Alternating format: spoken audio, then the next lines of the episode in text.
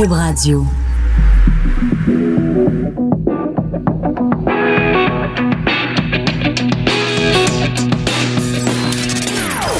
Des opinions bien à elle. Sophie Durocher. Son franc-parler ne laisse personne indifférent. On n'est pas obligé d'être d'accord. Bonjour tout le monde, c'est Sophie, très contente d'être de retour avec vous en ce lundi 29 octobre. Très content d'être de retour avec vous après une fin de semaine horrible, une fin de semaine de deuil, euh, une fin de semaine marquée par un acte de violence inouï. 11 victimes dans une synagogue à Pittsburgh, 11 personnes mortes parce qu'elles étaient juives parce qu'elles étaient juives. On pensait peut-être, certains pensaient peut-être que l'antisémitisme c'était un problème qui avait disparu de la carte, que c'était pas ça la, grande question euh, raciale ou la grande question de religion euh, en 2018. Et pourtant, on s'est fait rappeler de la pire des façons que cet antisémitisme peut-être était moins apparent en surface, mais qu'il était latent et qu'il s'exprimait de la pire des façons euh, par ces actes de violence. Alors on commence l'émission en parlant de ces événements à Pittsburgh avec David Ouellet. David Ouellet qui est vice-directeur du Centre consultatif des relations juives et israéliennes, donc le CIJA Québec. Bonjour David. Bonjour Sophie. Quand vous avez appris ce qui s'est passé samedi, très honnêtement David, avez-vous été surpris? Non, j'ai été choqué, indigné, partagé entre euh, la tristesse et la colère, euh, mais pas surpris comment pourrait-on être surpris en tant que juif aujourd'hui euh, par euh, le meurtre de juifs? Et euh, des meurtres de juifs on en a vu toutes ces dernières années depuis 15 ans en Europe en France notamment avec tout d'abord ben l'attentat sur l'école juive de Toulouse mm -hmm. euh, ensuite en Belgique au musée juif de Bruxelles et bien entendu la prise d'otages euh, et l'assassinat de juifs euh, dans un supermarché cachère euh, de Paris, l'hyper euh, cachère, au lendemain de l'attentat euh, contre Charlie Hebdo. Mm -hmm. Euh, nous savons que dans les grandes villes d'Europe, dans les grandes capitales européennes, euh, les juifs euh, religieux n'osent plus porter de, de signes distinctifs qui puissent les identifier en tant que juifs parce qu'ils risquent alors de, des agressions mm -hmm. très violentes, euh, physiques. Euh, donc comment être surpris? Comment être surpris quand si on a une présence sur les réseaux sociaux euh, on assiste depuis euh, l'émergence des réseaux sociaux à une libération de la parole euh, antisémite. Pas seulement antisémite d'ailleurs euh, raciste mm -hmm. euh, misogyne euh, choisissez euh, votre forme de haine de discrimination. Une, comme une haine décomplexée finalement. Les, les pires euh, les pires zozos les pires tatas les pires euh, extrêmes s'expriment de façon tout à fait décomplexée. Mais dans ces cas là ça n'est pas forcément ça se traduit pas nécessairement par de la violence. Or les exemples que vous nous avez donnés en Europe sont des exemples concrets de gens qui ont été assassinés ou torturés parce qu'ils étaient juifs. Le fait que cet événement-là, qui a eu lieu euh, en fin de semaine à, à, à Pittsburgh, aux États-Unis, le fait que ça ait touché 11 personnes, ça frappe évidemment l'imagination. Mais est-ce que, d'une certaine façon, ça n'a pas pris ça pour que les gens, tout d'un coup, prennent conscience que c'est un phénomène? C'est comme si l'antisémitisme, beaucoup de gens pensaient que ça avait disparu. Bon, bon, il y a eu la création de l'État d'Israël après la Deuxième Guerre mondiale et tout ça. Donc, beaucoup de gens se sont dit, ah, ben, finalement, la question juive, elle est réglée mais euh, ça prend un événement comme celui-là pour réveiller les gens, pour dire à quel point c'est pas facile, c'est pas simple d'être juif aujourd'hui. Oui, vous avez tout à fait raison. Écoutez, euh, vous savez, on, on, vit une époque euh, de victimisation. Hein, mm -hmm. où tout le monde cherche à être une victime et on a de, de nouvelles victimes. Et en disant cela, je ne suis pas en train de nier le fait qu'effectivement, il y a des nouvelles catégories mm -hmm. euh, de haine et de victimes, mais euh, ça a eu comme conséquence, je dirais, de, de, de dissimuler l'antisémitisme. C'est comme si l'antisémitisme était une forme de haine historique qui s'était euh, qui, avait, qui, était, qui avait terminé avec la défaite de, des nazis, avec mm -hmm. la libération des, des camps de concentration et d'extermination, et qui s'agissait sont somme toute là d'un fossile historique qui n'avait plus de, pertinence au, au, présent. D'une part, d'autre part, il y a le fait qu'il y a des formes d'antisémitisme qui qui, qui sont controversés pour euh, une partie de l'intelligentsia occidentale ou euh, une partie des médias. Euh, ben, le refus, par, par exemple, de reconnaître que euh, si toute critique des politiques israéliennes n'est pas antisémite, euh, il existe des adversaires antisémites de l'existence d'Israël. Hein? Donc, il, y a, il faut faire la différence entre être très critique de politique israélienne. Pourquoi pas, euh, comme n'importe quel autre gouvernement, mm-hmm, bien sûr. Euh, le gouvernement israélien n'est pas au-dessus de la critique, mais il y a aussi une forme pernicieuse, je dirais, de, de, de délégitimation de l'idée même que les Juifs aient droit euh, à une vie collective, à une, autodétermination politique sur le territoire de leur patrie euh, historique et ancestrale. Hein. Par exemple, le mouvement, tout le euh, mouvement BDS, donc boycott, euh, désinvestissement et, et sanctions. Et, et, sanctions. Il y a beaucoup de gens, je pense par exemple au leader de, de Pink Floyd, qui est beaucoup là-dedans et qui dit à des artistes, par exemple, n'allez jamais en Israël euh, boycotter Israël, mais il demanderait pas la même chose d'autres régimes euh, qui sont euh, beaucoup plus, beaucoup moins démocratiques, par exemple, qu'Israël. Donc, il y a comme un double standard. Il y a un double de standard et ce, ce mouvement-là a des répercussions. en fait, beaucoup plus à l'extérieur d'Israël qu'en Israël même. Mm -hmm. hein, le, le, boycott ne prend pas. Israël, en fait, euh, est un pays euh, qui connaît un essor économique extraordinaire euh, grâce à ses, sa, son, son savoir-faire technologique. Les start-up, entre autres, en domaine technologique, oui. Euh, donc, il n'y a, a, personne d'importance qui boycotte réellement Israël, mais toutefois, ça a des répercussions locales, comme par exemple, l'an dernier, sur les campus, hein, sur les campus universitaires, mm -hmm. c'est très, très, très présent sur les campus campus américains, sur les campus canadiens aussi, euh, un, un, peu moins sur les campus québécois. Euh, mais l'an dernier, on a eu des, des, cas quand même assez troublants à l'Université McGill où un élu euh, étudiant, donc un étudiant mm -hmm. juif qui était membre du, du, gouvernement étudiant, comme ouais. on dit dans la parlance des campus, avait été démis de ses fonctions en raison de ses liens avec la, avec la communauté juive et des organismes communautaires juifs. Ben voyons donc.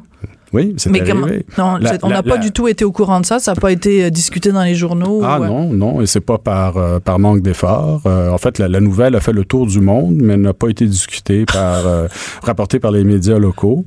Euh, il y a eu une fin heureuse à, ce, à cela. La, la, décision a été renversée, mm -hmm. mais n'empêche, j'apporte cet exemple-là parce que souvent l'intelligentsia, les, les médias réagissent avec scepticisme quand on leur dit qu'il y a un antisémitisme -hmm. relié à Israël.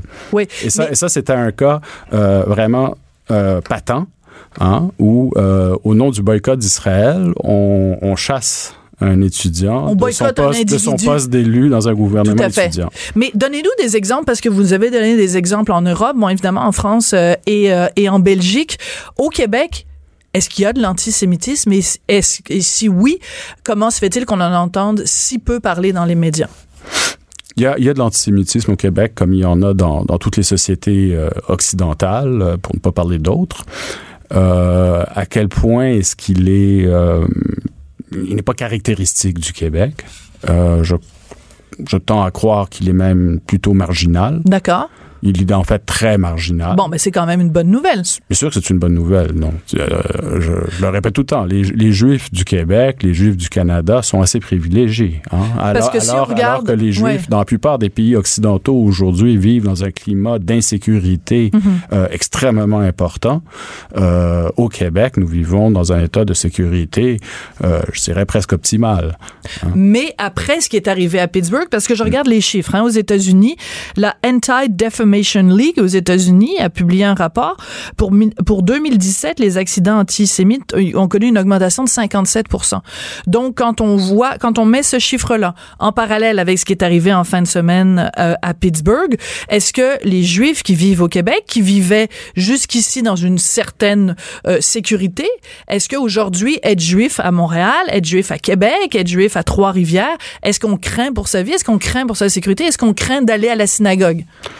Je ne crois pas. C'est d'ailleurs la raison pour laquelle nous organisons une vigile euh, ce soir dans une synagogue, un rassemblement communautaire qui, inclura d'ailleurs des, non-juifs, évidemment. Tout le monde est bienvenu.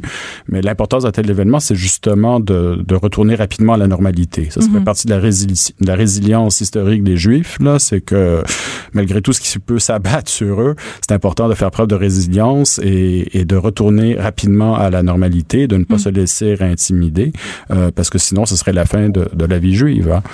Euh, maintenant, euh, dans quelle mesure est-ce que l'événement de Pittsburgh euh, impacte des, répercussions chez nous? Le, temps nous le dira. mais c'est clair que depuis depuis le regain d'intérêt des mm-hmm. médias pour l'extrême droite en Europe, et je veux pas me lancer dans une, ni dans une défense, ni dans une attaque euh, du président américain actuel, mais on connaît le débat en général. On lui reproche une certaine proximité avec euh, des gens infréquentables issus de, de, de l'alt-right. Mm-hmm. euh, alors, je dirais que depuis l'avènement de, de, Trump à la présidence, il, oui, il y a une influence beaucoup plus forte de ce qui se passe aux États-Unis sur le Canada et sur le Québec. Hein.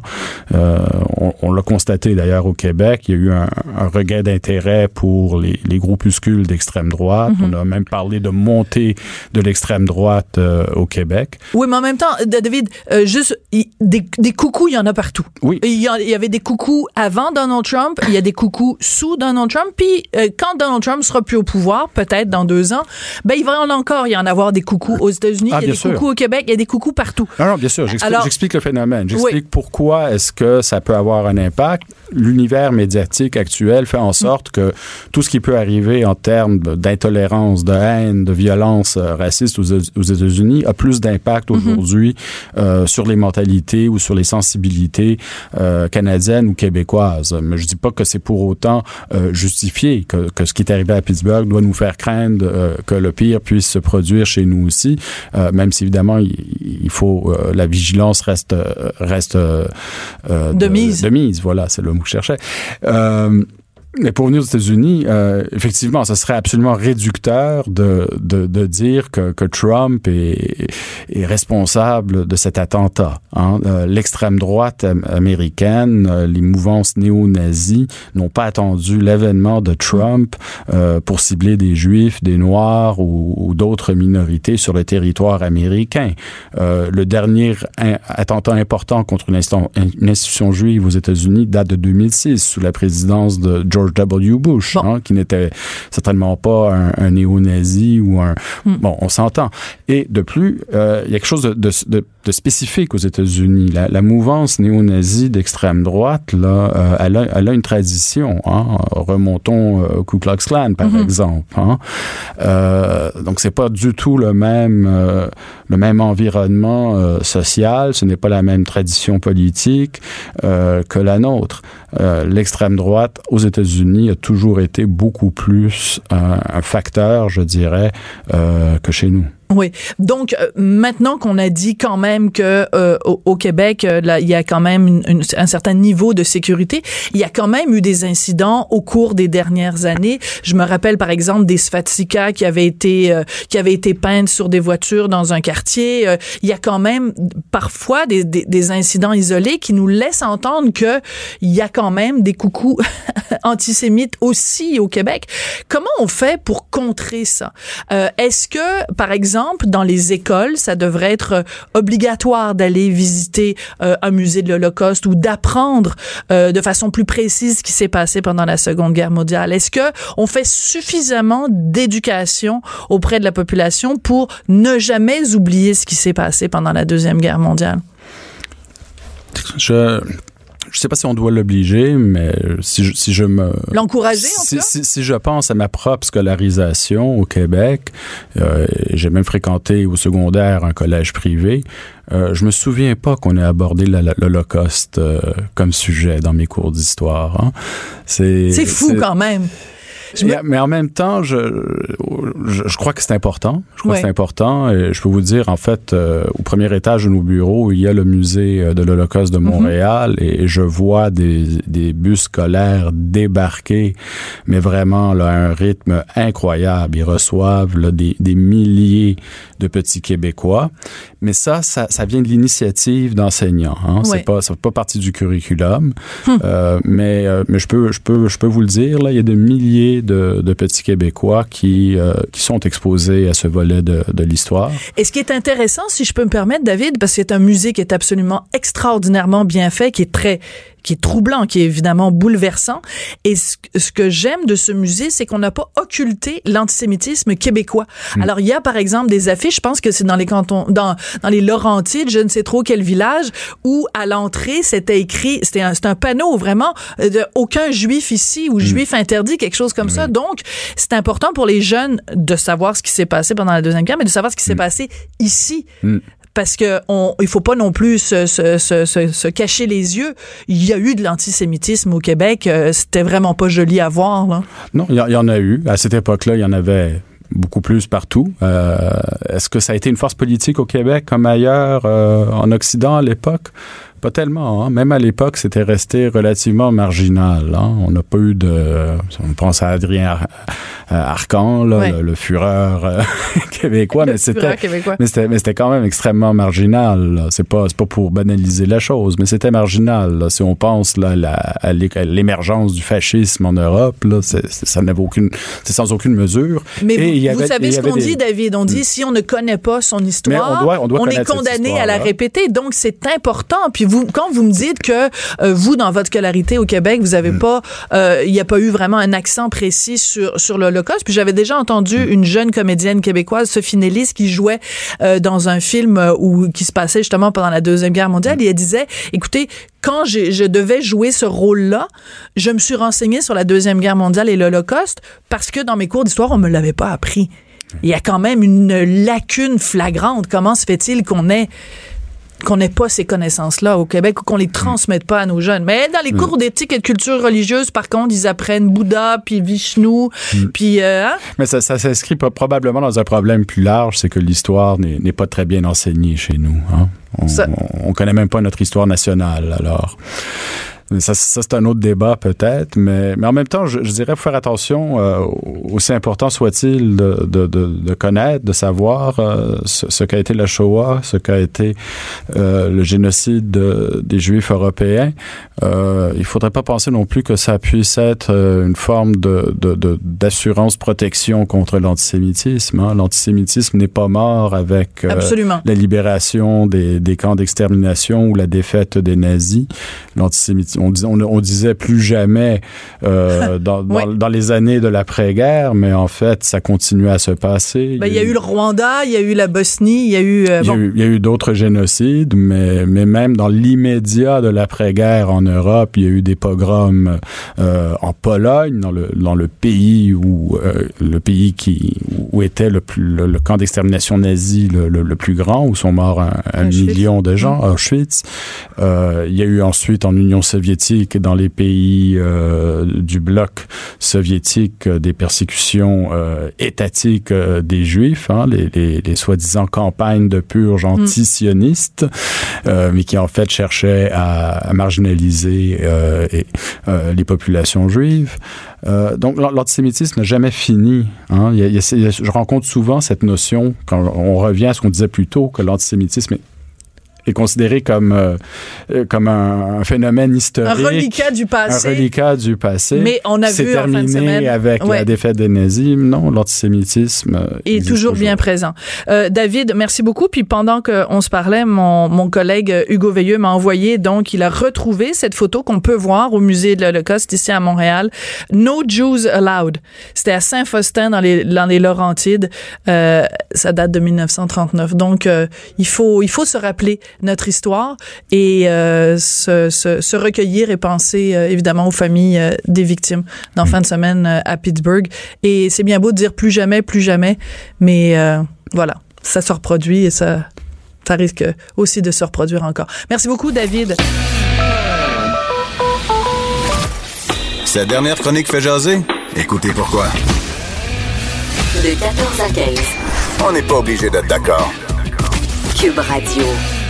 Ça me fait rire parce que la petite promo que vous venez d'entendre dit sa dernière chronique fait jaser. Ben, j'ai ce matin, en effet, dans le journal, je parle du gala de la disque d'hier soir. Et un de mes moments préférés euh, du gala, c'est quand euh, Louis-José Houd, qui a fait vraiment une job d'animateur absolument hallucinante, ben, comme chaque année, euh, il a montré à un moment donné des extraits du gala de la disque de 1992. Et dans ce gala, à l'époque, la chanson, une des chansons qui était très populaire, c'était L'Aigle Noir de Barbara, mais chantée par Marie Carmen. Et on avait demandé à François Pérusse de faire une parodie de la chanson L'Aigle Noir, qui était devenu le Nègre Noir, avec Normand Brathwaite qui arrivait sur scène et qui se mettait à faire des stepettes.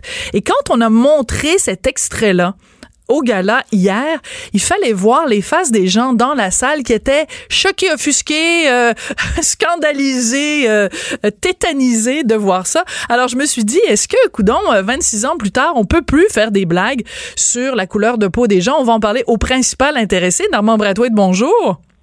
Bonjour, ça va bien? Ça va. Moi, ça va très bien. Et toi, je sais que t'as pas euh, pu regarder le gala hier soir, mais ta blonde t'a raconté. Euh, quand elle t'a raconté, euh, Marie, ce qui s'était passé hier, comment t'as réagi? ben, j'ai été un peu surpris. Oui. Parce que c'était quand même en 92. Et je me souviens qu'à l'époque, puis entre autres, dans la salle, je me souviens parce que j'ai revu le gala après, euh, il y avait des gens comme, puis là, je veux pas le mettre, euh, je veux pas y mettre de pression, mais comme Richard Seguin qui riait. Euh, puis tout le monde riait. Je veux dire, sérieusement, ça a été un hit, ce numéro-là.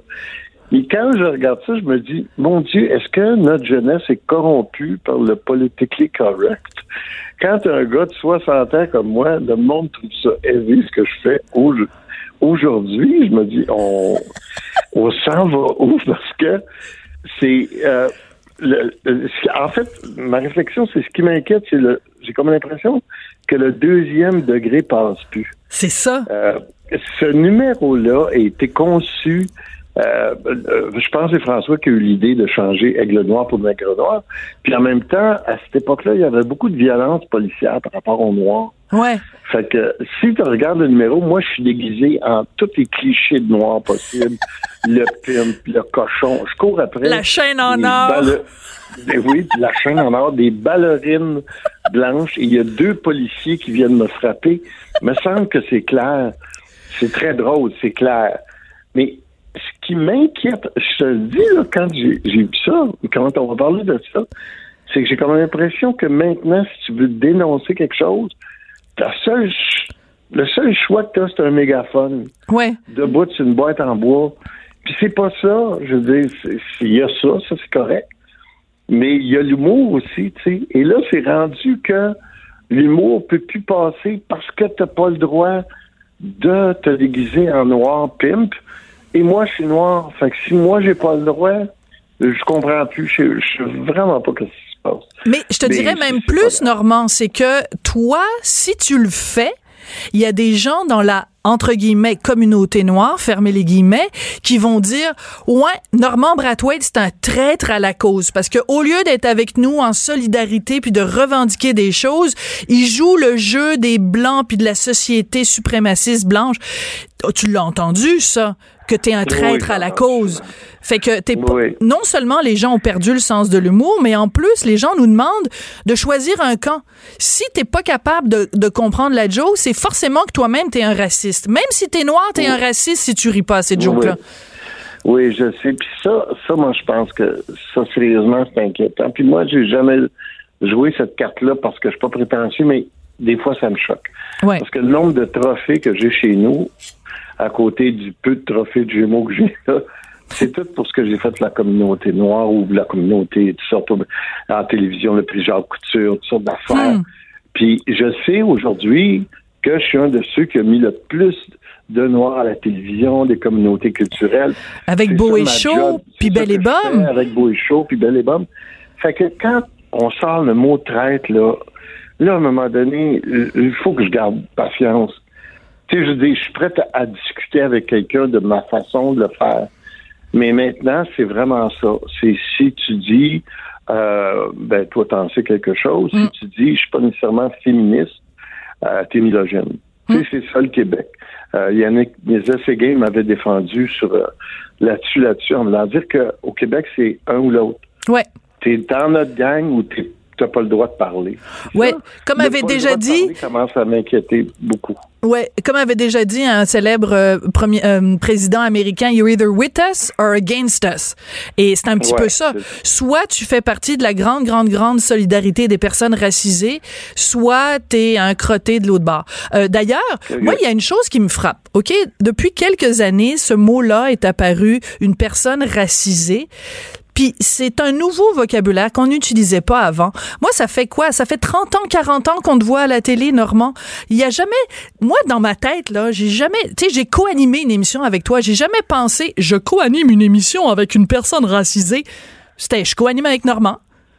Ben oui, c'est ça. Ça devrait être comme ça. Ben oui. tout le temps. Quand on a fait la Saint-Jean, puis il y avait plus de noirs que de blancs, euh, tout le monde en a fait euh, Hey, bravo, Normand, puis on n'y avait jamais pensé. On a juste pris les meilleurs.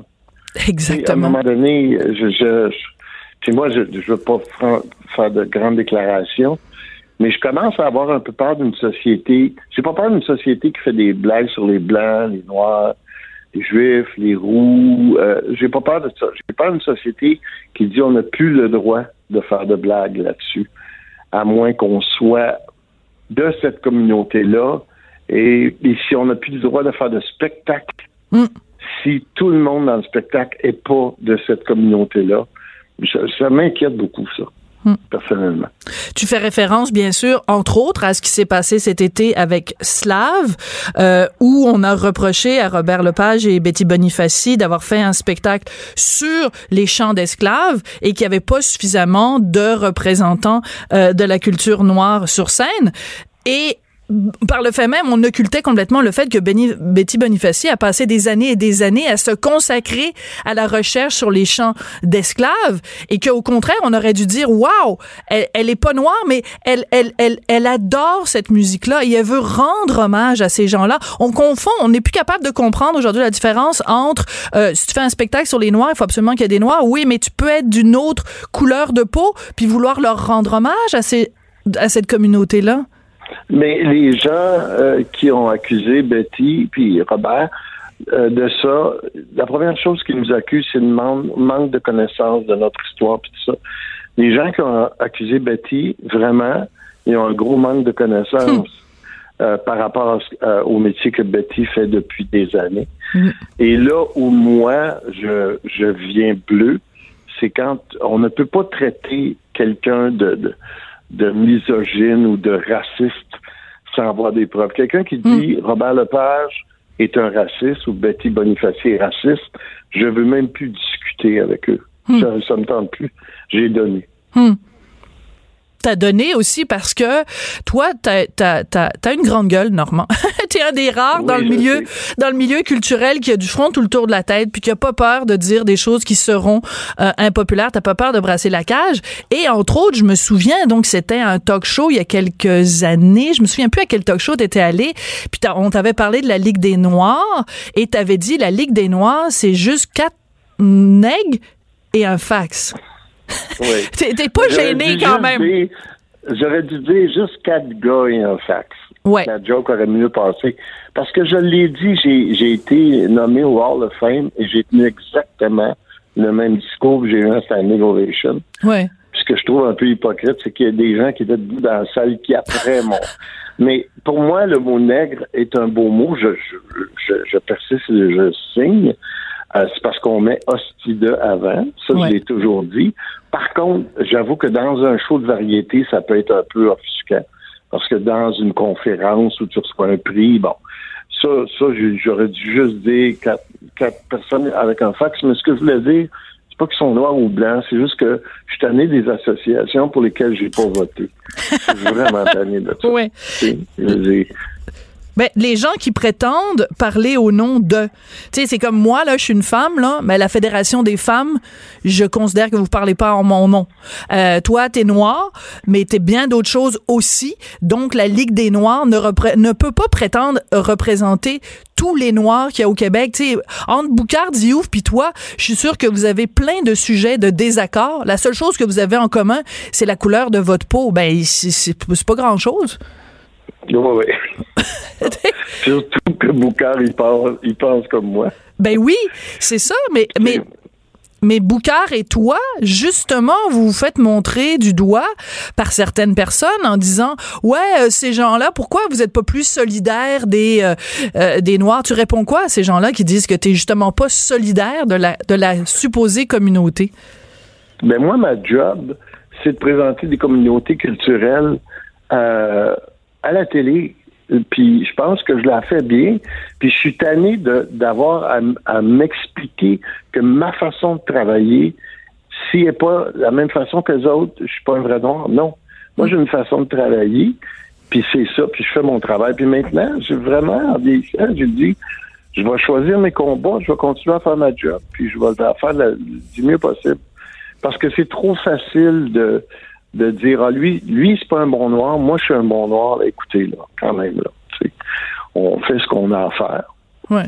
puis parce que aussi moi non plus je suis pas d'accord avec toute leur façon. Mais je pointe pas du doigt. Je dis si vous autres vous vivez comme ça si vous autres c'est par le mégaphone c'est parfait. Je suis bien d'accord avec ça. Moi c'est autre chose Ouais, je veux revenir. Oui, t'as tout à fait raison. Euh, je veux revenir à ce à cet extrait donc avec euh, le nègre noir.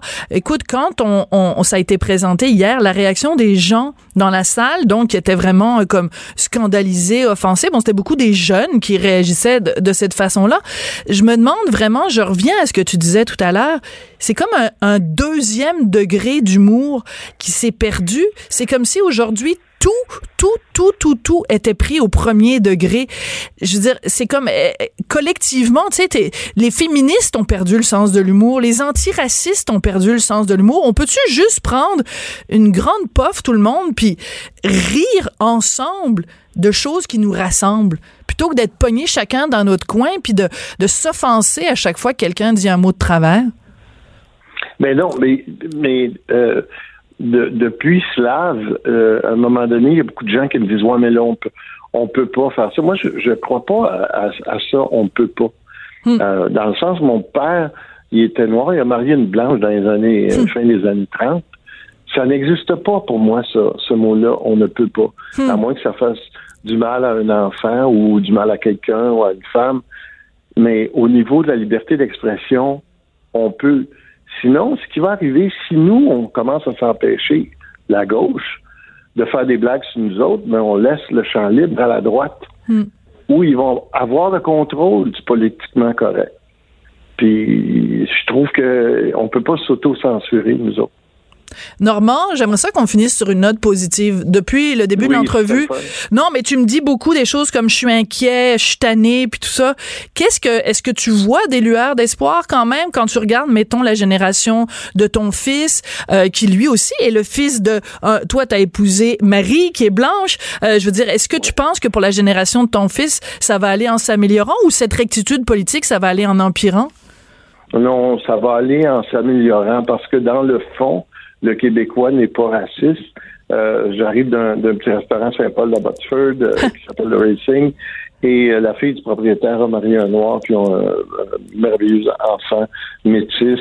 je pense que contrairement aux États-Unis, notre fond est pas pourri, est pas corrompu. Et je pense que par l'humour, il y a quelques années, il y a plusieurs années, j'ai joué un Africain qui était le chum de Guylaine Tremblay dans La Petite Vie. Ben tellement. Euh, Claude nous en a reparlé l'autre jour. Claude Meunier. Aujourd'hui, aujourd'hui, là, ce qu'on me dit, c'est que je pourrais pas jouer. Mais dans cinq ans, on va se calmer le pompon, je suis sûr. dans cinq ans, tu vas pouvoir rejouer ce sketch-là. Et sais-tu quoi? Dans cinq ans, tu pourras refaire Nègre Noir. Puis là, les gens vont la comprendre, la joke, puis ils vont, ils vont la pogner, comme on dit. ça se peut, oui. J'espère bien. Eh, Normand, ça a été un plaisir de te reparler. Tu resteras toujours dans mon cœur, mon bum adoré. Merci, Tiffany. Bisous, bisous. Bye. Merci, Normand. Ben, c'est parce que j'ai été la première belle de mon bum adoré, Normand Brathwaite. Et ce que j'aime de Normand, c'est que il dit le fond de sa pensée, euh, qu'on aime ça, qu'on n'aime pas ça. Il a du front tout le tour de la tête. Alors, bravo, Normand, ça en prend plus des comme toi. Tout le monde a droit à son opinion. Elle requestionne, elle analyse, elle propose des solutions. De 14 à 15. Sophie Durocher. On n'est pas obligé d'être d'accord. Alors, on se souviendra du gala de la disque 2018 comme étant celui du nègre noir. On vient d'en parler avec Normand Brathwaite, mais aussi la consécration d'Hubert Lenoir. Chuck-a-boom, chick. On va parler euh, de ce succès d'Hubert Lenoir. Est-ce que euh, ça va trop vite? Autrement dit, est-ce que c'est une vedette instantanée, un feu de paille? Est-ce qu'on a tendance au Québec à mettre les artistes sur un piédestal? On en parle avec Lise Ravary, qui est chroniqueuse et blogueuse au Journal de Montréal, Journal de Québec. Bonjour Lise. Eh, bonjour Sophie. Je suis surprise que tu te lances dans le, une discussion sur la musique parce que avant le gala, tu avais écrit euh, une chronique et je pense que tu t'es fait beaucoup, beaucoup d'amis dans le milieu de la musique québécoise. Oui, comme j'en ai dans le milieu du cinéma aussi. Oui, exactement. Mais euh, disons que je, je, je ne fais pas le métier que je fais pour avoir des amis. Ça, ça c'est certain qu'il faut choisir autre chose. Si vous voulez avoir beaucoup d'amis dans la vie, ne devenez pas chroniqueur ou journaliste. Ça risque de se retourner contre vous. Ou alors devenez chroniqueur, mais dites des choses consensuelles, comme Oui. euh, parler de bon des des des, des hein, euh, soyez victimaire. Ben là évidemment tout le monde va vous aimer, vous allez être invité dans tous les talk shows dans la grande tour de Radio Canada. Bon. C'était mon commentaire éditorial de la journée. Alors Lise, Hubert Lenoir, euh, c'est Ben, un. moi, je l'aime, Hubert Lenoir. ben moi hein. aussi. Parce que c'est vrai que j'ai fait une chronique dans, dans laquelle j'ai dit que la musique québécoise euh, avait un peu tendance euh, à, me déprimer. Puis euh, j'ai d'ailleurs hier soir pendant le gala, je, je sais que ma, ma, ma théorie qu'il y a beaucoup d'artistes masculins qui ne font jamais aucun contact avec une brosse à cheveux. Je pense que ça s'est confirmé hier soir. Il y avait Philippe Braque, euh, oui, il y en avait une coupe, il y avait Loud Ah, et tout ça. Avant, Ouais. c'était avant c'était la camisole ou le, le t-shirt tout croche. Là, c'est la coiffure ou l'absence de. Bon, c'était le capillaire. C'est c'est- c'est capillaire. Bon. Euh, Hubert Lenoir, lui, c'est c'est bon, capillairement parlant, euh, c'est assez spécial, mais doit dire quand même qu'il y a une certaine recherche. Oui. Mais c'est pas de ses cheveux que je veux parler, c'est un peu de sa musique Mhm. et surtout du phénomène. Parce que, bon, sa musique, je- moi, je serais bien curieuse de savoir, même chez les gens qui l'aiment beaucoup, combien peuvent nommer une chanson d'Hubert Lenoir autre que Fille de personne. Absolument. Ça a été un gros, gros, gros, gros hit. Et on a l'impression que c'est peut-être, tu sais, quand on appelait ça dans les années 60 des One Hit Wonder, là. Ouais, Quelqu'un ouais, qui a un vraiment très, très gros hit et les gens l'aiment beaucoup pour ce hit-là. Est-ce qu'il y a un corpus? Est-ce qu'il y a une œuvre autour? La question est lancée. La question est lancée. Euh, L'album Darlene, Darlene, Dar, enfin, Darlene, euh, il y a des choses très intéressantes là-dessus, mais c'est un album, c'est une chanson. Et moi, la crainte que j'ai, c'est, en anglais, encore une fois, on dit too much too soon. Quand, quand tu en reçois trop, trop vite, euh, ça te place dans une position de vulnérabilité extrême. Et ce jeune homme-là, qui a du front tout le tour de la tête, ce que personnellement j'apprécie, euh, qui a pas peur de se démarquer, qui euh, qui fait un peu un pied de nez à ce qu'on dirait l'industrie et la bien-pensance. Il le dit d'ailleurs hier dans dans ses dans ses remerciements. Euh, Il y, a- il y a quelque chose de très sympathique autour de tout ça. Mais est-ce qu'on peut faire durer ça aussi longtemps? Puis là, je sais que c'est une, une correspondance qui n'existe pas, mais c'est juste pour l'image. Ouais. Est-ce qu'on peut faire durer ça aussi longtemps qu'on qu'on qu'on fait durer l'amour qu'on a pour Harmonium?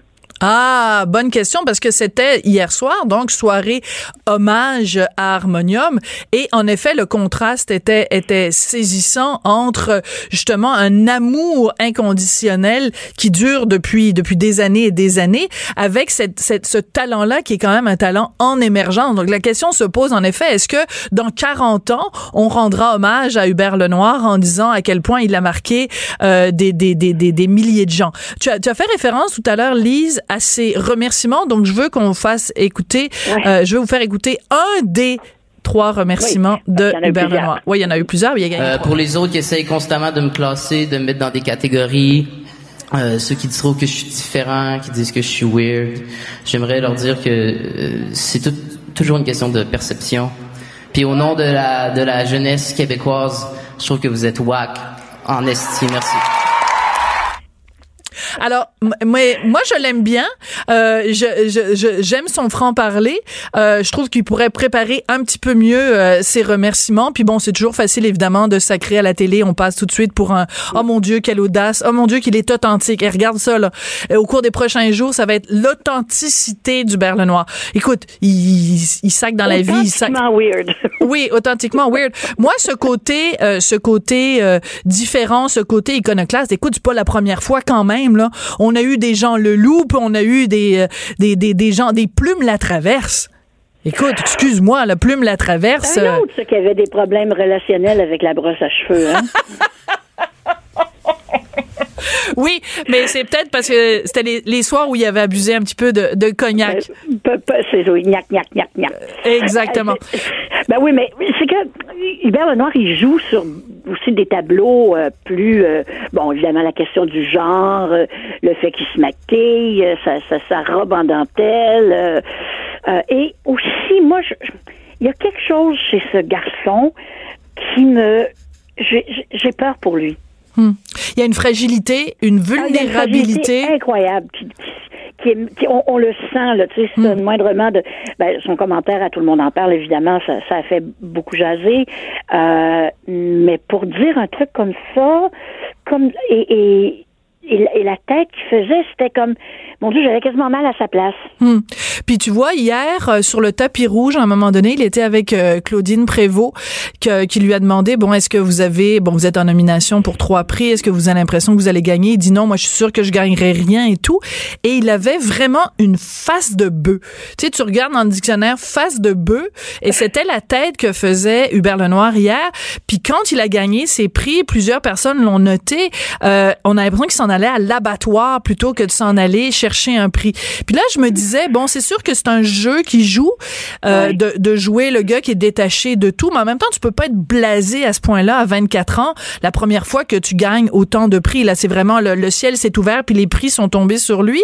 Puis je me disais, ce- cette face de bœuf-là cache un mal-être cache un malaise et c'est triste parce que on aurait le goût de le prendre dans nos bras puis de lui dire Hubert on t'aime t'as un talent de de fou un talent dément. C'est correct tu peux te laisser aller. Tu sais un, un sourire ne te ne te ne te tuera pas là. C'est correct Enfin, montrer un petit peu de joie et d'enthousiasme dans la C'était vie. comme si sourire, c'était trahir. Tu sais, c'est je trahis mon authenticité, euh, je trahis euh, le, le mal qui m'habite, mais qui me fait créer. On, a vu ça avant et on le verra certainement dans le futur. Et il, est encore très jeune, mais mais chez lui, je sais pas, il y a, y a- y quelque chose. Moi, j'ai un, hmm, j'ai un pif pour ça. Il y a quelque chose de troublant, de vraiment troublant, et c'est certainement pas euh, une coïncidence s'il a choisi comme nom de scène le noir. Ah oui, parce qu'évidemment, c'est pas son, son, son Non, vrai nom, tu as tout à fait non. raison. Euh, par contre, dans l'extrait qu'on a entendu tout à l'heure, quand il s'adresse aux gens qui essayent de les mettre dans des petites boîtes, je comprends tellement ce qu'il veut dire. C'est tellement Mhm. Ah bah oui. tannant d'avoir des gens qui... Puis tu sais, je veux dire, on est en 2018, là, la fluidité des genres. euh, Mhm. Il y avait euh, il y avait Claude Pelgag hier qui avait une moustache, c'était drôle. Lui, il était en robe avec des, du poly à ongles. Revenez-en, tu sais, je veux dire... euh, on Hey, est- ils on n'ont est- jamais vu Boy George, ce monde-là, là? Allô? ben, Boy George, David Bowie, plein de monde. Ben oui, dans ben oui. L'histoire de la musique. Puis c'est important de rappeler, Lise, que toi, t'as as déjà écrit dans Québec Rock. T'es une fille, tu connais ça, Moi, la je viens, musique. je viens de ça, oui. Moi, Bon, je viens de ça tu- et je, je m'intéresse encore à ça. Quand les gens me disent que je suis une vieille boomer qui peut retourner écouter mes Beatles, euh, ils savent pas. Ils, Ils savent pas. Ils savent pas ce que j'écoute. Je tiens, par exemple, Kanye West pour un génie musical. Alors, ça, ça te montre à quel point euh, j'écoute pas juste les Beatles. Oui, mais t'as eu le culot d'écrire que le Kanye West québécois n'est pas encore né. Mais Et- c'est vrai! Oui, C'est correct, il va venir un jour, peut-être. Si c'est important pour nous, c'est culturellement le, le hip-hop et, et le rap, il y a quand même une, une, certaine distance à franchir pour nous, puis ça veut pas dire qu'on peut pas le faire. Ouais. Euh, moi, je, je, je, sais qu'on sera peut-être pas d'accord là-dessus, mais Dead Obese, j'ai beaucoup aimé. Euh, il y, y, a des choses très intéressantes qui se font ici, mais, mais c'est sûr qu'on sera toujours meilleur dans les violonneux que dans le rap. Ouais, mais les Dead Obies, parle-moi pas là-dessus parce que moi le franglais. Non, non, non, parce que écoute, euh, eh, on est, on est, on est, on, oui, c'est ça. On n'est pas obligé d'être d'accord, mais on aurait pour euh, un bon, un bon deux heures. Lise, toujours un plaisir de te parler. Euh, écoute, euh, la prochaine fois, on se parlera des, des prêtres justement. Écoute, c'est quand même assez ironique. Là, on en reparlera hein? peut-être vendredi. Les prêtres qui ont été le, le, le, disque le plus vendu au Québec. Et Mario Pelcha et les prêtres. Un homme en col romain sur scène à la disque en 2018 avoue que... Alléluia! Ça renforce le crucifix, ça, madame. oui, exactement. On n'a pas le droit de le mettre sur le mur, mais on a le droit de le porter autour du cou. Lise, toujours un plaisir. Merci beaucoup. Allez, bye bye. On n'est pas obligé d'être d'accord, mais on peut en parler. De 14 à 15. Sophie Durocher. On n'est pas obligé d'être d'accord. Cube Radio. Dans deux jours, c'est l'Halloween et regardez ça, ça va commencer. Là, on va se faire dire les costumes, on va se faire dire ce qu'on a le droit de porter, ce qu'on n'a pas le droit de porter. Il faut pas porter un costume euh, d'une culture qui n'est pas la nôtre, passer de l'appropriation culturelle. Il faut surtout pas porter des costumes trop sexy parce que ben vous n'y pensez pas. Hey, un an après MeToo, là, faudrait surtout pas s'habiller sexy. Et puis les bonbons, bon, on n'en parle même pas. Hey, aujourd'hui, il faut hey, les bonbons. Hey, le sucre, c'est l'ennemi numéro est-ce qu'on peut, s'il vous plaît, avoir une journée par année où on peut transgresser les règles? C'est à ça que ça sert l'Halloween. On fait des choses qu'on ne fait pas le reste de l'année. C'est un carnaval. Le monde est à l'envers. On fait des choses répréhensibles comme se bourrer la face de bonbons. Alors il y a un article dans le Wall Street Journal euh, qui est paru euh, hier ou avant-hier. Euh, hey les enfants, profitez donc de ces bonbons faits avec du délicieux quinoa. Non, Wall Street Journal, le quinoa, j'en veux pas dans mes bonbons. Moi, mon fils, là, mercredi, il va devenir complètement gaga. Il va me dire, maman, emmène-moi, là, au Dollarama, je veux me bourrer la face de bonbons. Il va se promener dans le quartier, il va revenir avec un sac rempli, puis je commencerai pas à lui dire, hé, mon fiston, euh, c'est très vilain pour tes dents. Il y a une journée par année où on peut transgresser les règles, faire des choses tout croche fait que moi, je vais dire à mon fils, habille-toi de la façon la plus provocante possible. Brise les règles, puis mange des bonbons jusqu'à temps que t'aies mal au cœur. Mais le reste de l'année, par contre, maman va veiller au grain. Cube Radio.